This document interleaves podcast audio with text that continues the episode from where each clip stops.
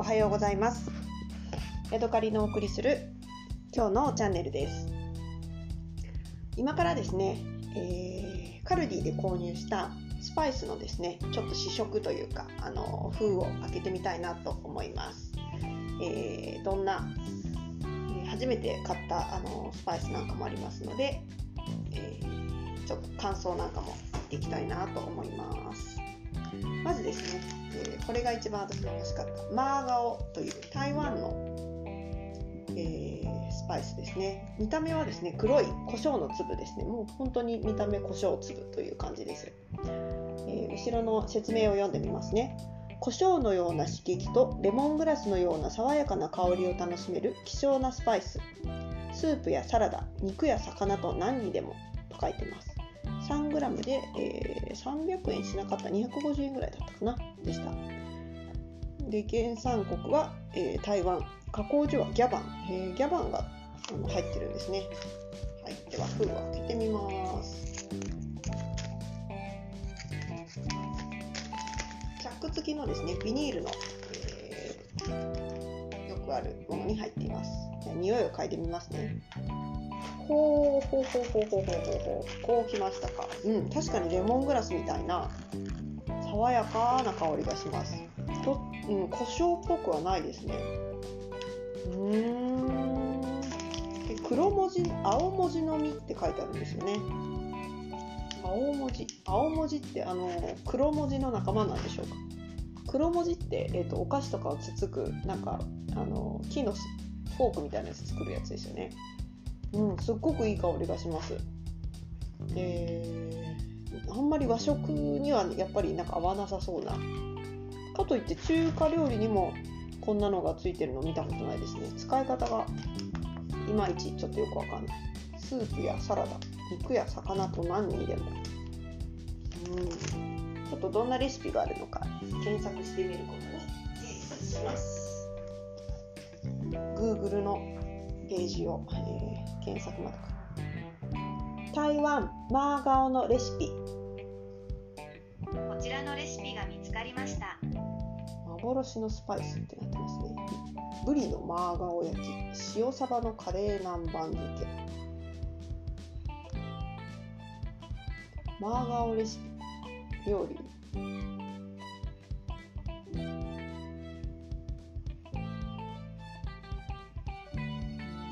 テトサラダや、えー、麻婆豆腐。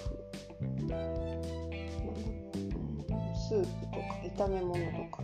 いろんなものに入れれるような感じですね。マーガオ入り黒糖レモンジュース、うんうん、なるほどね。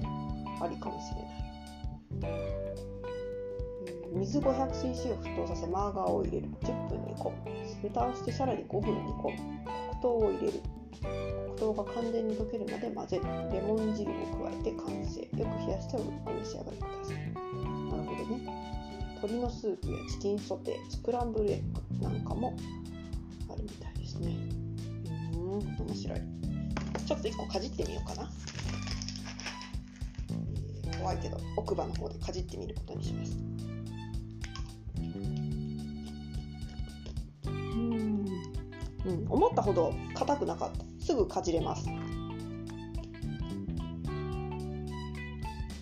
香りほどは美味しくない。苦い、うん、苦みがありますね。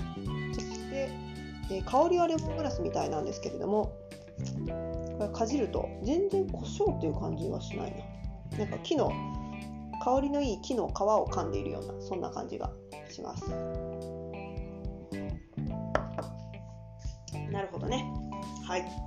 ではですね、次に買ったのは、えーと、日本のですね、和胡椒という和和山椒っていうのを買いました。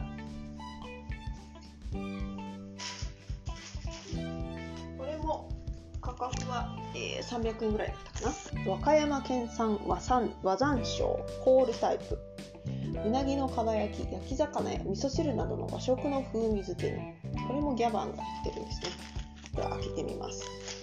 大体和胡椒っていう和山椒って言われたら大体なんとなく匂いの想像がつきますよねああはいはいはいよ。くあるあのフォアジャオでもなく、えー、本の山椒ですね色はなんとなくさっき緑っぽいって言いましたけど茶色ですね。